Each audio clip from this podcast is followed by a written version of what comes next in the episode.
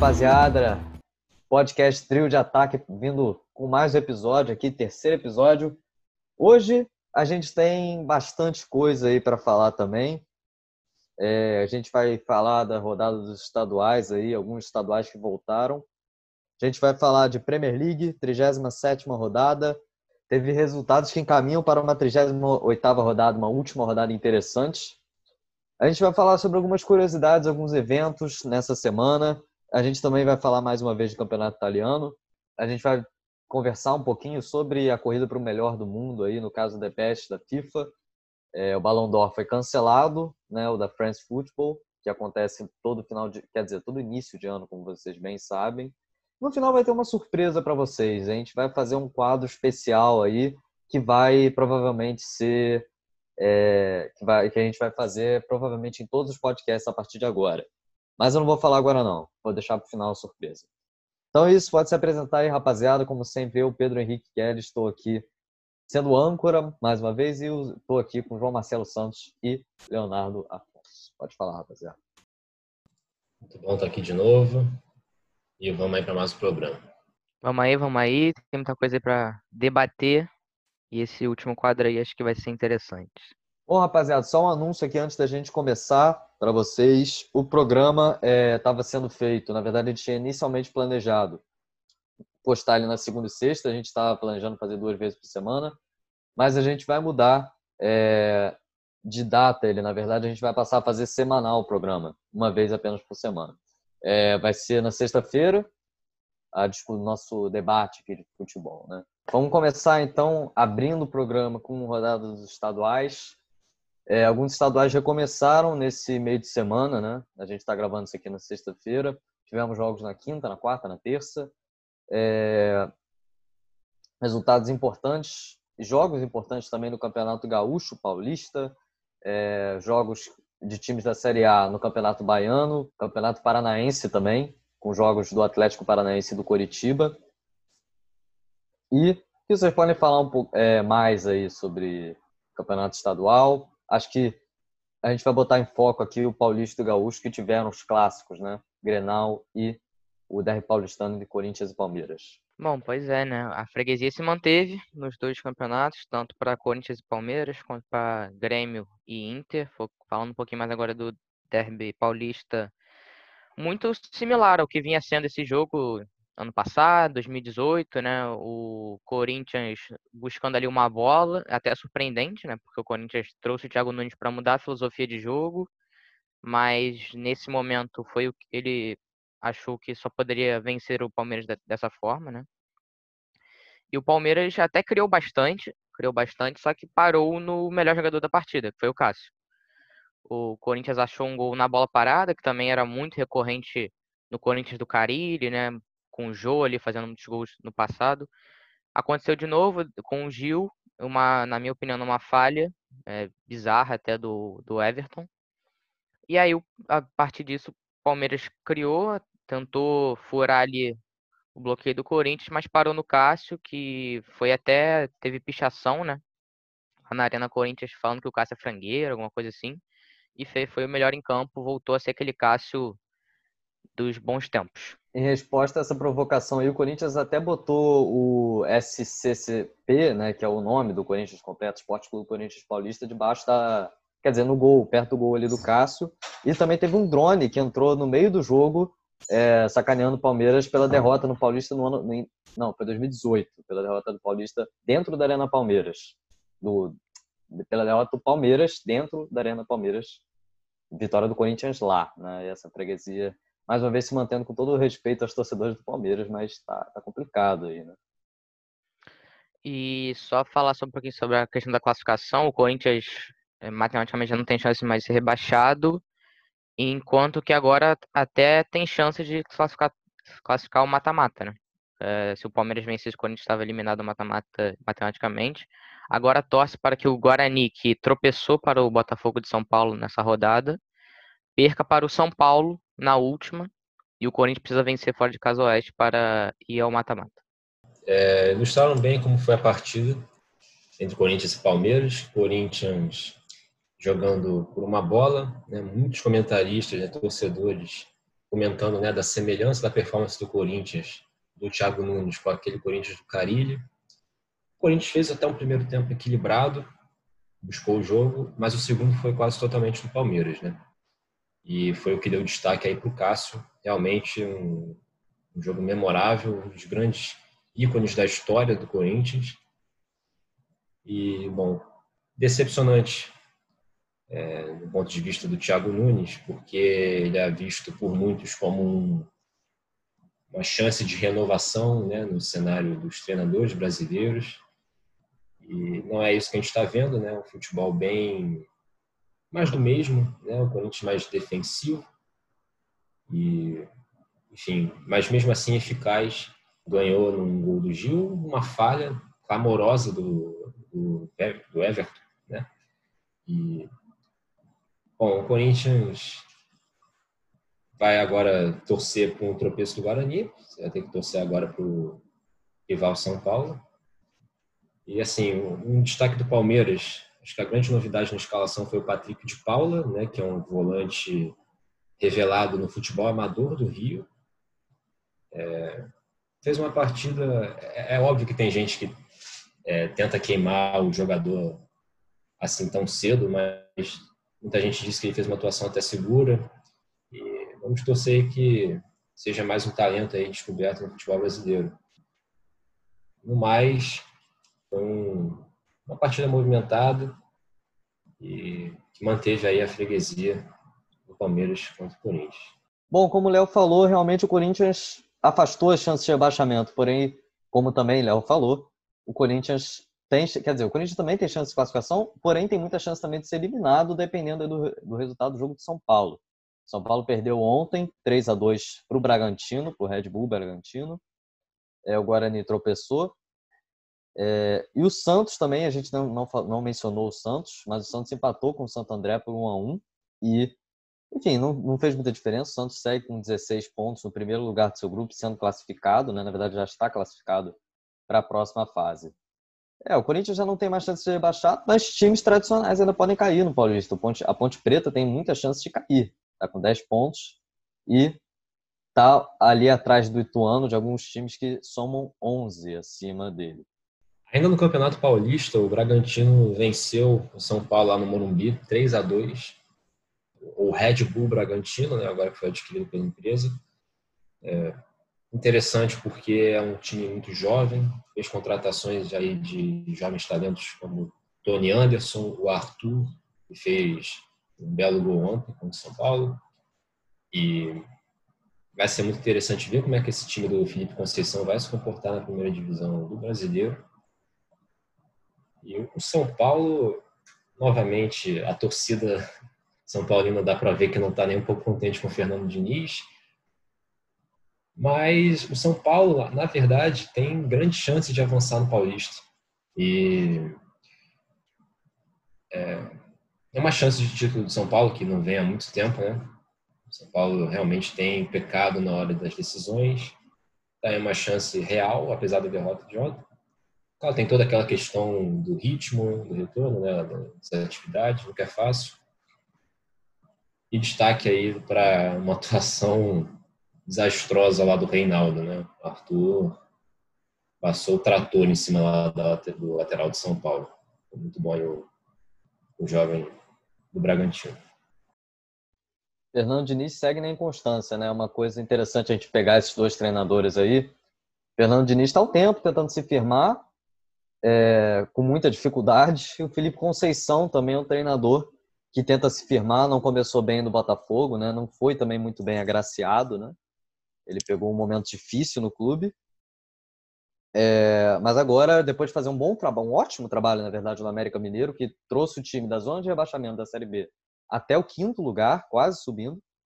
E agora ele tenta fazer um trabalho no Bragantino, enfim, agora com a empresa e tudo mais. Vamos ver como é que vai ser esse time dele na Série A. Aí.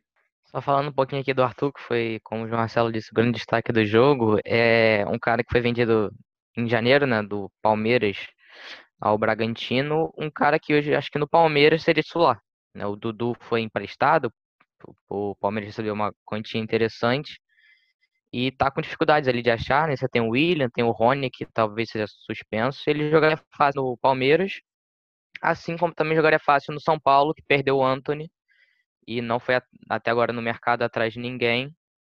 É um cara que é muito promissor, que fez uma grande temporada no Bahia e tem tudo para fazer um bom brasileiro novamente, agora pelo Bragantino.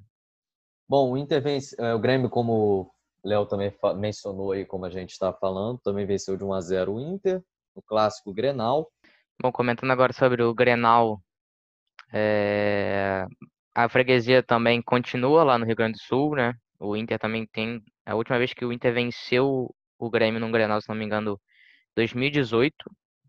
Foi ali no segundo turno do Campeonato Brasileiro 2018.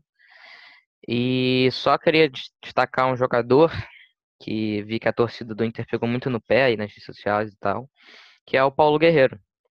Que é um cara que, assim, pode ser um atacante interessante, futebol brasileiro, né? Só que, assim, como some em clássicos, né? É, para o torcedor do Flamengo aqui que lembra dele, né? Foram nove jogos contra o Vasco da Gama, zero gols. Ele basicamente foi colocado no bolso pelo Rodrigo. Rodrigo, zagueiro que jogou no Vasco, São Paulo, Goiás, jogou até na Ponte Preta. Naquela época o Vasco se deu muito bem nos clássicos, né? No clássico Exatamente. Mas ela dava sempre Vasco. Que era um, mas era um absurdo né, o Guerreiro, atacante, pô, com um bom atacante pro nível do futebol brasileiro, ser colocado no bolso pelo Rodrigo, e agora, pelo Inter, já são seis jogos contra o Grêmio e zero gols. Então é um cara que realmente desaparece nesses jogos grandes. E um jogo, acho que até um pouco parelho. O Grêmio foi melhor. O Grêmio teve algumas chances boas. Teve um pênalti perdido pelo Everton Cebolinha. O gol do Jean-Pierre e o outro lance ali é, do Diego Souza, uma bola para fora.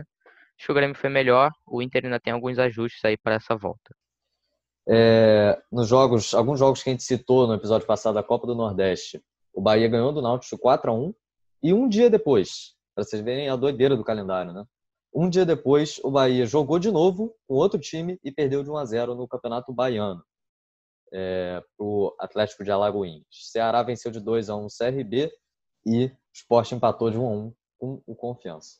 Bom, é, e no Campeonato Paranaense, o Atlético Paranaense venceu por 5 a 0 o Londrina, um resultado até interessante, né? Que o Atlético Paranaense via mal e o Curitiba venceu o Paraná. Os dois times estão classificados, né? O, a dupla Atletiba está classificada para a próxima fase, para a próxima fase do Paranaense. Bom, os estaduais então estão voltando, né? Assim, a situação da Covid-19 ainda não está boa o suficiente, né? A gente sabe que tem muitos estados, inclusive o próprio, é, o próprio São Paulo, né? O estado de São Paulo está numa situação péssima.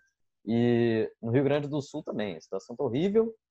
E o jogo teve que ser disputado em Caxias do Sul, porque Porto Alegre não está permitindo que sejam feitos jogos. Né? O Grenal não foi disputado em Porto Alegre, foi disputado no estado centenário, pertence ao Caxias. Bom, agora falando de Premier League, 37 rodada já aconteceu toda, né? já, já rolou inteira. É, teve alguns resultados importantes para a definição da última rodada, das brigas né, na última rodada. E teve um jogo eletrizante ali. Liverpool e Chelsea, 5 a 3 Liverpool foi o jogo da taça. É, o Liverpool, depois de 30 anos, volta a levantar a taça de um campeonato inglês. Né? A gente vai ter algumas brigas na última rodada do campeonato importantes. Como o Chelsea perdeu, é, o Chelsea ainda vai ter que continuar brigando pela vaga na Champions, né? A definição da vaga da Champions é, ainda vai ter que acontecer aí, porque o Leicester também tem chance, o Manchester United, que inclusive ultrapassou o Chelsea, tem chances também. Na Europa League, a briga ficou definida entre o Wolverhampton e Tottenham, o Sheffield United e Burnley já estão fora, o Arsenal é, já também foi embora com uma derrota para o Aston Villa, e aí a gente já emenda com outra briga importante, porque Aston Villa, Watford e Bournemouth são os times que estão na briga contra o rebaixamento. Com essa vitória, o Villa saiu da zona e se equiparou na quantidade de pontos ao Watford, que perdeu para o Manchester City por 4 a 0. É, o Aston Villa, com somente um empate, se mantém na primeira divisão e, claro, torcendo por uma derrota do Watford, de preferência, ou por um empate. E o Bournemouth tem a situação mais difícil dos três, está em 19 é, e precisa ganhar o jogo para ganhar o jogo e torcer para Aston Villa e Watford perderem seus jogos.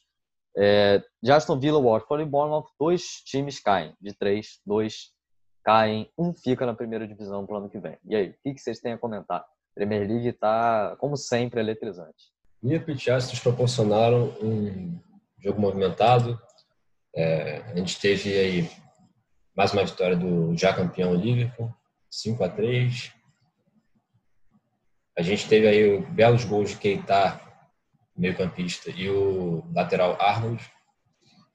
É, tivemos também o gol de Firmino, com um belíssimo lançamento lateral do Liverpool. O Arnold, Maravilhoso, que vocês Arnold... assistam. É, não, que... foi, foi bonito pra caramba. Parece que jogou com a mão. É, e mostrando, mostra bem aí o grande momento do, do Alexander Arnold, que é, deslanchou nesses últimos anos aí com a camisa vermelha do Liverpool. Já campeão, né, o recorde de pontos que ainda é do Manchester City, né, da Premier League, não vai mais poder ser batido. Então é um Liverpool assim sem muitas grandes pretensões aí nessa reta final mas fez aí um belo jogo contra o Chelsea. E assim, do lado azul da coisa, eu deixo aí pro Léo dar uma comentada aí. É, como o Marcelo falou, um jogo eletrizante, né? Oito gols. É... O Liverpool vinha até jogando um pouquinho mal, né? Alguns jogos depois de já ter se sagrado campeão, mas esse é o jogo da taça, então iria jogar um pouquinho mais próximo do que vinha apresentando para sair com uma vitória, e foi o que aconteceu. Cara, o Chelsea tendo pontos negativos e positivos. Eu acho que a derrota ofusca um pouco algumas boas atuações. Vou destacar aqui o Rhys James, fez mais uma boa atuação pela ala direita, né? O Lampard repetiu a formação do jogo da FA Cup, botando três zagueiros. E outro destaque positivo é o Pulisic, que entrou durante o jogo, fez um, uma bela jogada ali para o gol do Abraham, que foi o último gol, né, do, do Chelsea. Cara, vou falar um pouquinho do Pulisic, um cara que quando chegou, assim, falaram poderia ser o novo Hazard, enfim. E eu achei bem, assim, não acreditava muito porque o Hazard atingiu um nível no Chelsea de muita excelência, de atuações incríveis, os melhores do mundo, né? Acho que só não era muito mais citado por estar no Chelsea. Mas, cara, o Pulisic realmente vem me impressionando bastante, cara. A jogada que ele fez ali, ele corta três, dá uma caneta no Joe Gomes e rola pro Abraham só escorar pro gol um cara que realmente é jovem, então pode ainda ter um potencial muito grande. E realmente, cara, acho que o Lampard, na mão do Lampard, pode dar muito certo. Uma próxima temporada no Chelsea um pouquinho mais forte, com outra, algumas peças, pode dar, dar um muito bom. Porque realmente vem me impressionando as atuações do Pulisic, principalmente desde a volta, né?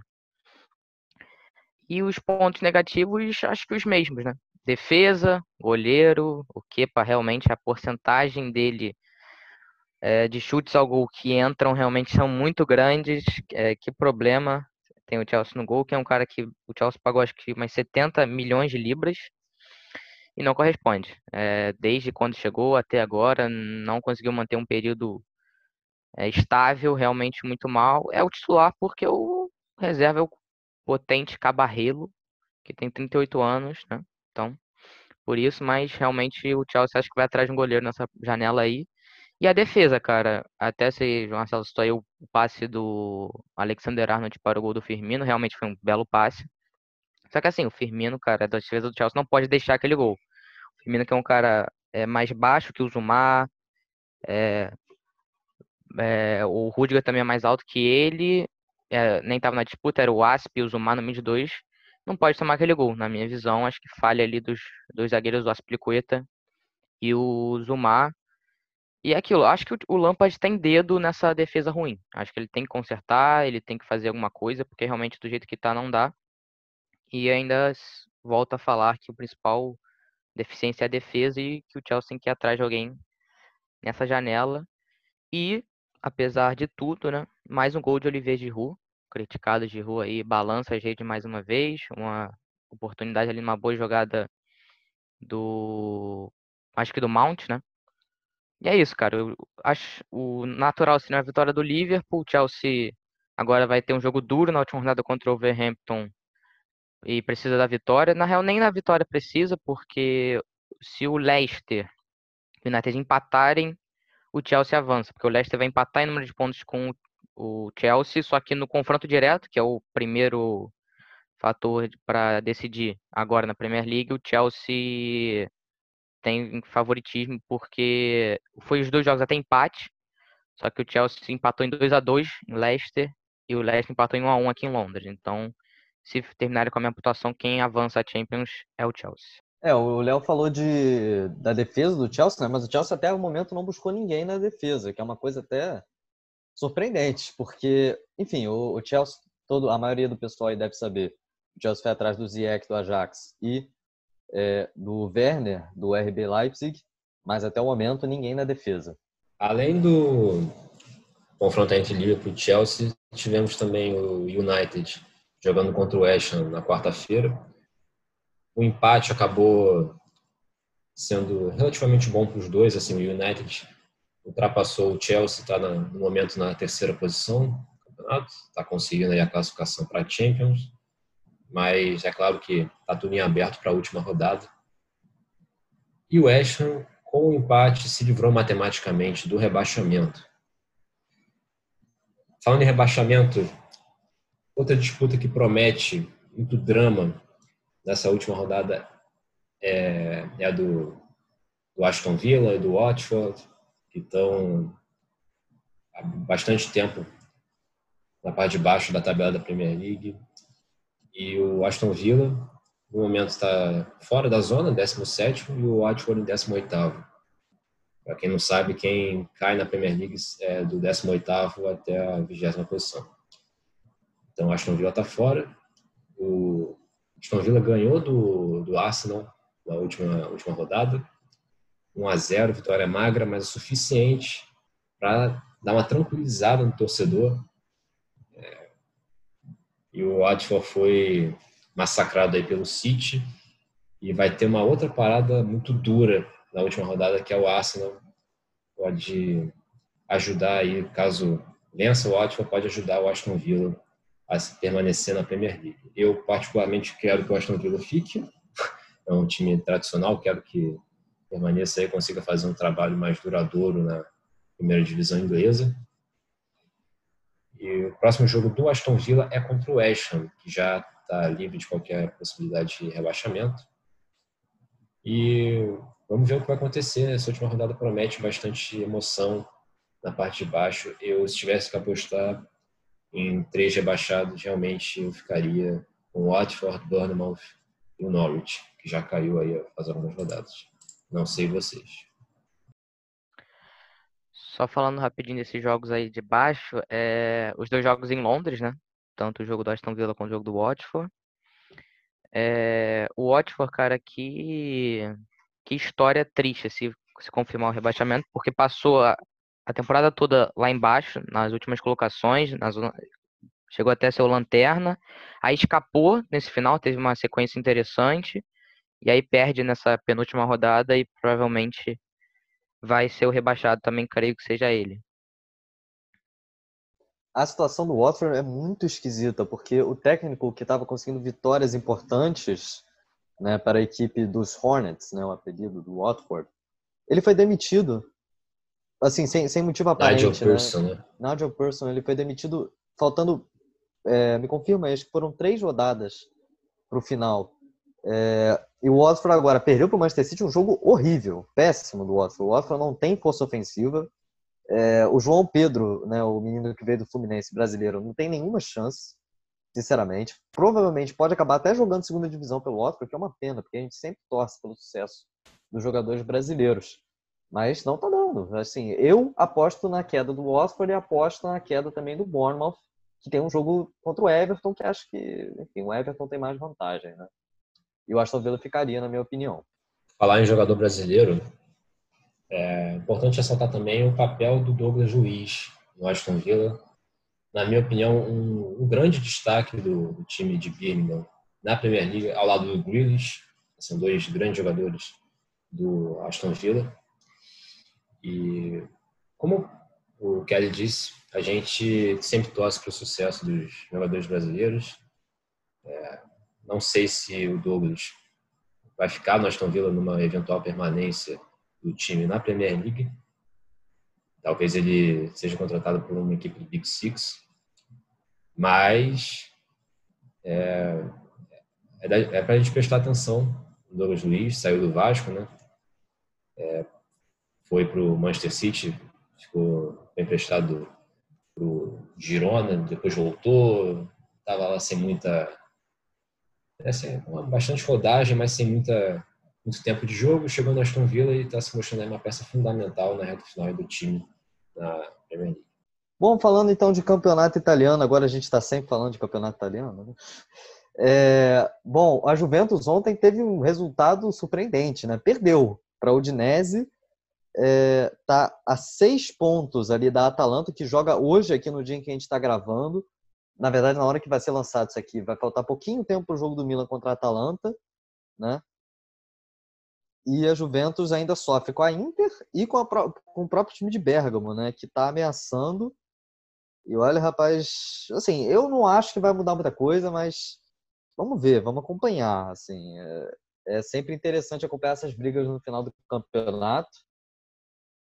E, bom, na parte de baixo da tabela lá do campeonato italiano, só para a gente dar uma passada, é, o Genoa, que João Marcelo, é, no primeiro episódio, está praticamente livre. Provavelmente quem vai ser rebaixado vai ser o Lecce, o Brecha e o Spal.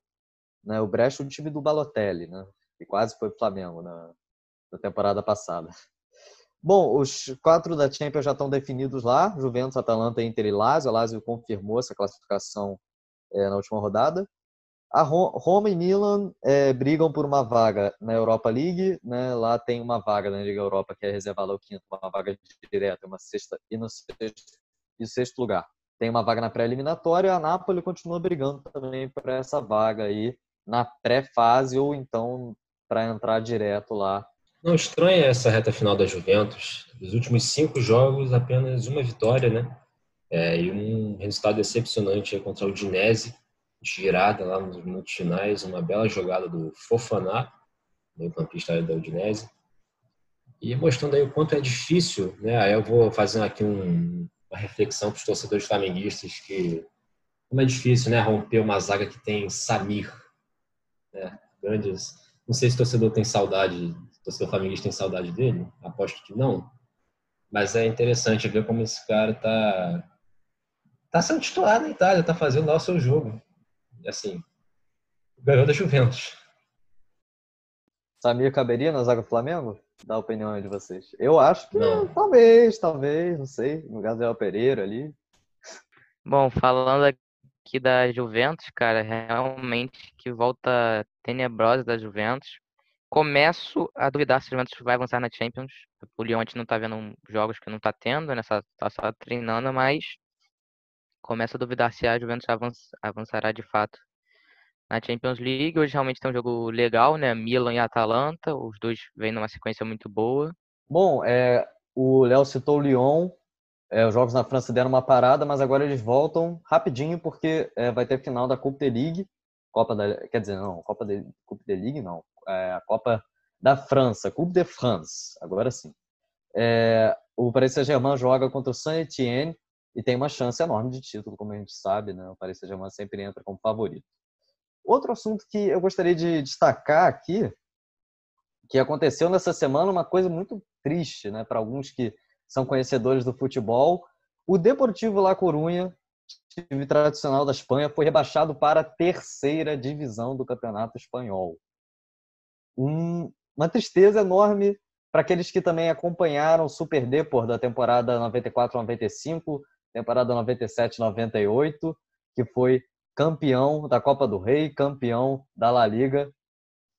É, enfim, se o João Marcelo tiver alguma coisa a comentar sobre isso, porque eu sei que ele é interessado também no futebol aí do, da Galícia, né, região onde fica lá Corunha. Bom, não temos muitas informações sobre a temporada em si do La Corunha. Não é uma dica que a gente pare para acompanhar realmente. Mas, assim, se tratando do La Corunha, né, um clube relativamente tradicional, de certa expressão na Espanha, é, como você bem citou, teve seu momento histórico ali na década de 90, é, com nomes é, de peso como Djalminha, enfim, um grande time e agora caiu para a terceira divisão. Não reflete o que o clube significa, né? mais um é, time tradicional aí afundado no campeonato nacional. Uma pena, realmente eu tenho a lamentar como admirador assim desses clubes esquecidos. o que é mais triste, eu acho, né, que o jogo que o Deportivo La Coruña ia jogar na última rodada foi cancelado porque o time que eles iam jogar contra, né, o Fuenlabrada, teve um caso de coronavírus e devido a essa situação não houve jogo. Mas o que aconteceu? O Deportivo La Coruña nem precisou entrar em campo para ser rebaixado, porque com uma combinação de resultados que houve nos outros jogos, né, que dos times que estavam disputando com ele, é, só isso bastou para rebaixar o time da Galícia, o time de La Coruña.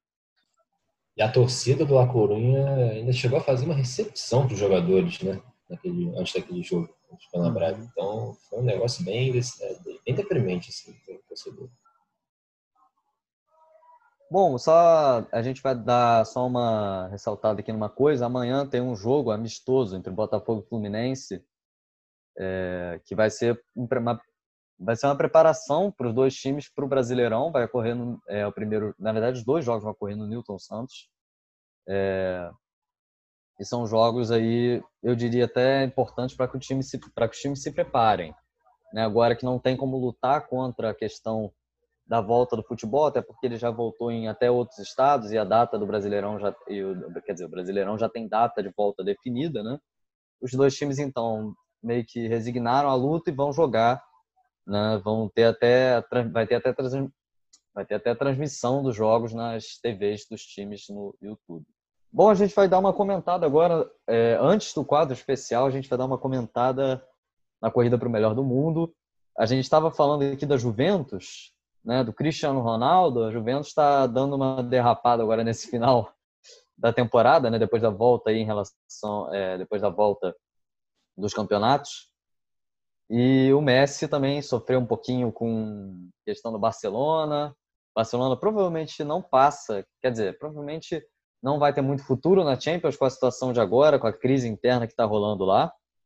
E assim, eu também queria saber, assim, para além de Cristiano Ronaldo e Messi, tem outras pessoas que podem entrar nessa briga aí? Quem que chega mais forte? E aí, qual a opinião de vocês? Acho que tem, acho que tem vários nomes aí que a gente pode citar além do Messi e do Cristiano, né, que são nomes com já carimbados aí quando você que, aquele, o quesito é melhor do mundo. Corta essa parte, né, evidentemente. É, a gente também tem outros nomes muito relevantes, como o do Lewandowski, né? Fazendo uma temporada sensacional aí pelo Bayern, novamente campeão alemão pelo Bayern, mas com números impressionantes tá brigando pela esteira de ouro, não tá mais jogando, então tá só torcendo contra o Cristiano e até o Immobile, que também tá, tem muitos gols aí na Série A. Mas é com certeza um nome que a gente tem que citar. E outro é o Kevin De Bruyne, que também tá fazendo uma temporada espetacular no Manchester City, principal jogador do time. Inclusive, vou até dar uma informação aqui, porque hoje o Jordan Henderson foi eleito o melhor jogador da Premier League da temporada. Ganhou um prêmio, né? e, na minha opinião, um grande absurdo, né? Porque o que o De Bruyne jogou essa temporada foi brincadeira, jogou muito mais que o O Henderson realmente fez a temporada da vida dele, jogou muito bem, mas não se compara à temporada que teve o Kevin De Bruyne, né? É, mais assistência, mais gols, mais chances criadas para gol. Então, assim, acho que um, um absurdo. Mas, enfim, foi votado aí pelos jornalistas e agora já está aí, né? E outros nomes, cara, eu acho que inclusive a Super Champions, né, a Champions vai ocorrer no mês de agosto, pode definir muita coisa. Eu acho que, por exemplo, se o PSG bate campeão, o Neymar vai ser um nome muito citado. Até o próprio Mbappé, dependendo do que quem for mais decisivo no período aí da Champions.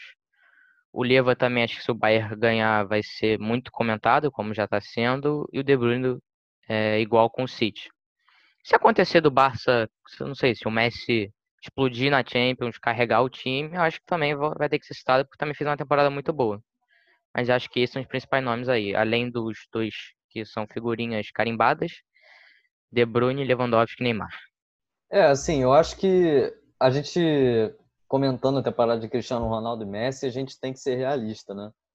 Por mais que os números sempre sejam bons, né, e nessa temporada foram mais uma vez muito bons, os times deixaram a desejar e eles não estão fazendo é, campanhas espetaculares, né?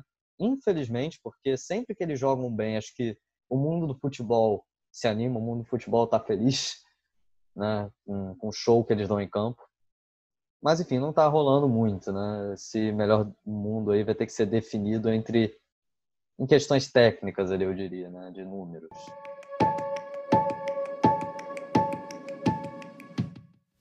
A gente tem um quadro agora para apresentar para vocês que a gente vai fazer provavelmente a partir de todos agora. Caraca, a partir desse episódio do Trio de Ataque, a gente vai começar a fazer um quadro que eu, pelo menos, acho interessante. A gente decidiu, todo mundo junto, em fazer isso aí. A gente vai fazer aqui um mano a mano. A gente vai pegar é, dois times de dois anos diferentes, né? Aqui para esse primeiro episódio, por exemplo, a gente escolheu o Liverpool de 2020, o campeão da Premier League, e o Real Madrid de 2018, que foi campeão da La Liga e campeão também da Champions, né? acho o mais importante da Champions aí. Bom, e vai ser sempre assim, dois times, a gente vai pegar duas temporadas né, mais recentes para a gente poder ter mais assunto para comentar, sem poder ficar chutando ou falando pelo senso comum, enfim. Né? A gente não vai pegar, por exemplo, Santos de 1966 contra o Botafogo de 68, porque não tem como a gente debater sobre coisas que a gente não viu, né? Então, é isso. Bora pro debate então. Real Madrid 2000, quer dizer, é, Liverpool 2020, Real Madrid 2018. Bom, vamos falar aqui então os dois times, né, para a gente começar a comparar. No gol, primeiramente, eles têm Alisson pelo lado do Liverpool de 2020 contra Navas pelo lado do Real Madrid de 2018. Lembrando apenas, o critério é pela temporada que eles fizeram, tá bom? Não é sobre o momento de agora. Ah, uma disputa até interessante. Eu acho que o Naves era um cara até muito criticado, né? Na época do Real Madrid, acho que até um pouco injustamente. Tinha suas falhas, né? Mas realmente nessa não dá. O Alisson, pô, foi eleito aí melhor goleiro do mundo, né? O Navas não conseguiu isso, mesmo ganhando três Champions seguidas. E acho que a temporada do Alisson é beira a perfeição, Alisson nessa aí. É, eu vou de Alisson também. Né? Realmente não tem muito o que discutir. Com todo respeito ao Keylor Navas, a gente sabe quanto é difícil se firmar na titularidade do Real Madrid, mas a temporada do Alisson 2019 foi realmente incontestável. Alisson, quer dizer, Liverpool 2020 1 a 0, Real Madrid 2018. Arnold Carvajal na lateral direita. Cara, Arnold Carvajal. O Carvajal, outro que não dão tanto valor quanto ele merece. Acho que por um período ele foi melhor lateral do mundo, mas realmente a temporada do Arnold é outro que está jogando muita bola, muitas assistências. Apesar do Carvalho ser um cara até diferente, acho que é menos técnico e mais físico, é um cara que vai, ajuda muito na marcação, tem físico para ir voltar, mas acho que o Arnold é muito bom. Essa também eu fico com o jogador do Liverpool. Eu acho que toda hora que a gente fala de Real Madrid, a gente tem que entender que vão ter casos como os Keylor Navas e a Carvajal, que são excelentes jogadores, mas que não acabam recebendo o devido valor, não só pela dificuldade que é jogar com a camisa do Real Madrid, mas também pelo, time ter nomes de mais peso, né? E, bom, realmente, com opinião pessoal, eu tenho mais, acho que é mais interessante ver o Arnold jogar do que o Carvajal. Realmente, a temporada do Arnold é, é incrível. E o engraçado, eu acho que falta eu não vejo muita concorrência atualmente para na posição do Arnold. Eu acho que realmente ele está destoando. Excelente jogador. Fico com o Arnold nessa. 2 a 0 Liverpool 2020, Gomes e Varane na zaga. Essa aí acho que não dá, né? Acho que até o próprio Gomes votaria no Varane. Né? Então Varane. Essa aí realmente, vamos ficar de Varane também. O Gomes promessa, mas vamos ficar com a experiência do Varane. 2 a 1 Liverpool 2020. Liverpool ainda ganha. É, Van Dijk e Sérgio Ramos. Que disputa, amigos. Pois é, né? Que disputa, assim, cara. Sempre achei meio exagerado quando as pessoas falavam bem do Van Dijk. Acho que é um cara, na minha opinião, um cara muito inteligente. Ele sabe as fraquezas dele, que é o quesito ali velocidade, um zagueiro alto, né? É, então ele se resguarda ali a ficar somente ali na linha de quatro por exemplo, aquele lance lá que teve com o Messi, né, na Champions passada, que ele, tipo, foge do Messi, né, vamos falar assim. É uma questão ali, porque ele sabe que se ele for para cima do Messi, o Messi vai entortar ele ele vai ficar desconcertado. Mas, assim, cara, o Sérgio Ramos acho que muito mais completo, né? Um cara que faz gols decisivos, que deu praticamente o título de lá décima para o Real Madrid. Cara que faz, tá fazendo até gol de falta, agora muito mais completo, um contra um muito superior, mais rápido. Então, assim, acho que essa aí, o Sérgio Ramos é um dos melhores zagueiros da história do futebol. O Van Dijk ainda tem que comer muito feijão e arroz. Entre várias mudanças de opinião, esse debate ele é antigo aqui de é, Van Dijk e Sérgio Ramos. É, eu também não sou, não gosto muito de ficar repetindo nomes, né, como de sempre, é, Sérgio Ramos, Cristiano Ronaldo, é, etc, etc. Mas é, realmente, se for para botar numa balança os dois, o peso que cada um tem, eu acho que eu ficaria assim com o Sérgio Ramos. Acho que o papel dele foi mais mais direto, influenciou mais do que o do Van Dijk no Liverpool. Mas assim, eu acho que uma disputa, acho que é a melhor disputa de todas daqui, sinceramente. E todo mérito para o Van Dijk. Eu acho que é, realmente não, nem acho exagerado não as comparações, os créditos que dão a ele. Eu acho que ele é um excelente zagueiro, mas fico com o Sérgio Ramos nessa, apesar da entrada criminosa no Salah naquela final, eu fico com o Sérgio Ramos. 2 a 2 Real Madrid empatou. Robertson e Marcelo. Ah, o Robertson, cara, também fez uma temporada muito digna, muito boa, né? Fazendo também muitas assistências, um pouco menos que a do Arnold. Mas, cara, o Marcelo é possivelmente, é, na minha opinião, o melhor lateral esquerdo da década, né? É um cara que, que briga ali. Acho até que tem uma discussão interessante entre quem é melhor, Marcelo ou Roberto Carlos. Então, acho que essa fica difícil aí pro Robertson. Marcelo. Marcelo, que a gente está falando ainda de 2018, né? É, agora eu acho que o nível baixou, né? Natural. O cara jogou bastante em alto nível por, por tantos anos, mas assim, tem mais destaque que o Robertson. Fico com o Marcelo também. Fabinho e Casemiro, na volância ali, dois volantes brasileiros.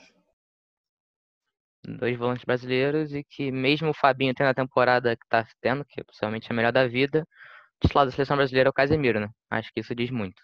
Casemiro. Casemiro, para mim, é um dos jogadores mais regulares do Real Madrid.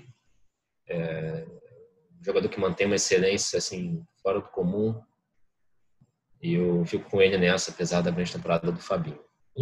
A, a experiência né, sempre vai pesar nessas escolhas, porque o Real Madrid é, mantém assim um alto nível há bastante tempo e os jogadores também. É, Henderson e Cruz, essa também vai dar o que falar. Pô, não acho não. Todo respeito aí, cara. O Henderson, apesar de ter uma grande temporada aí, a gente tá falando do Tony Kroos, né? Campeão do mundo.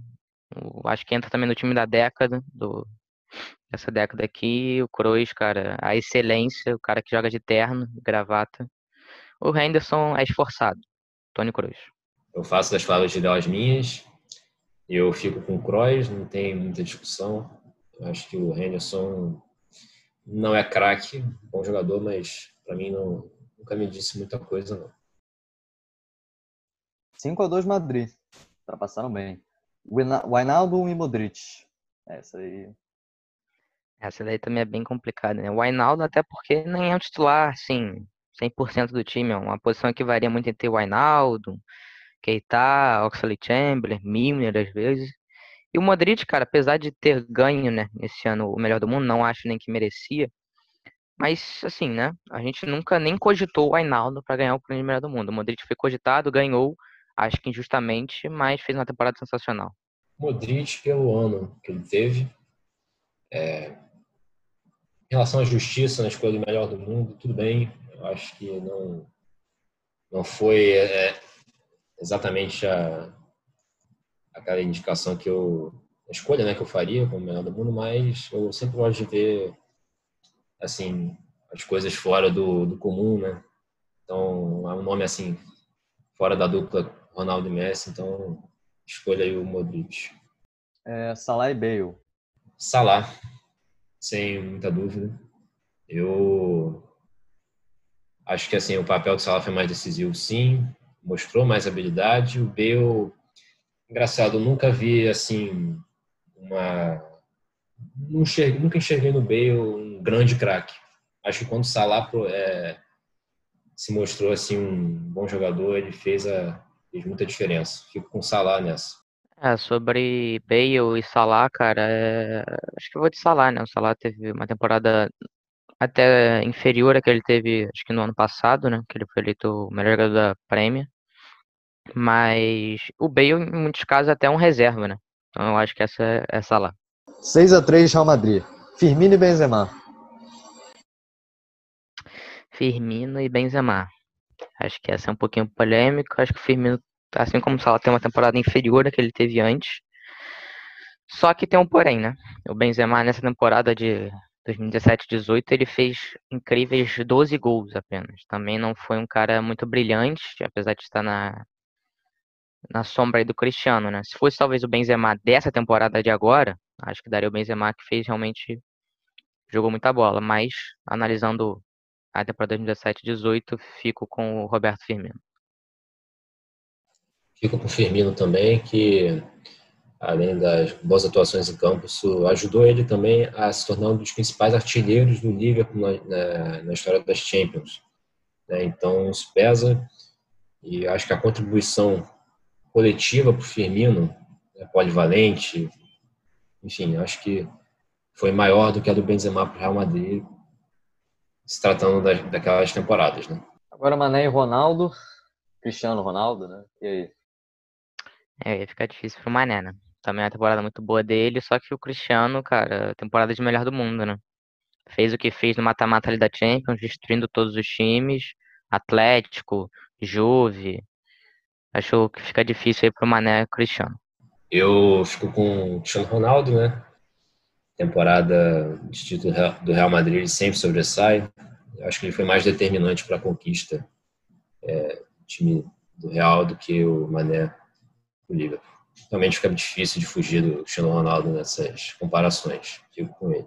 Então, terminou aqui a nossa disputa com uma vitória do Real Madrid 2020 por é, 7. Não. 7 a 4? 7 a 4. Uma, com uma vitória, então, de 7 a 4 do Real Madrid de, 2000, do, de 2018. Bom, então é isso. É, só passar uma notícia aqui para terminar, que acabou de sair. A Premier League definiu o calendário da próxima temporada já. É, pro dia, com início no dia 12 de setembro de 2020, término no dia 23 de maio de 2021. Sobre o novo quadro, né, o Mano a Mano, a gente, claro, queria ficar aqui por mais tempo para aprofundar mais os debates sobre as escolhas, mas vai acabar sendo um negócio mais superficial mesmo, questão do tempo. Mas eu espero que vocês tenham aí gostado da ideia e a gente aceita aí sugestões dos próximos programas. Bom, então é isso. Então a gente vai se despedindo mesmo. O Marcelo já deu a despedida dele aí. E o Léo, se quiser falar alguma coisa também, isso aí, então. Espero que vocês tenham gostado aí do episódio. Divulguem, por favor, aí o podcast. A gente está nesse início aí, mas a gente segue firme. Muito bom o debate. Até a próxima. É isso. É, o programa vai passar a ser semanal, como a gente já falou no início, toda sexta-feira às 4 horas da tarde. É isso, rapaziada. Muito obrigado. É, assim como os outros dois falaram, né? Espero que vocês tenham gostado aí. Se gostaram, divulguem, continuem ajudando a gente aí um pouco mais. E é isso. Até a próxima.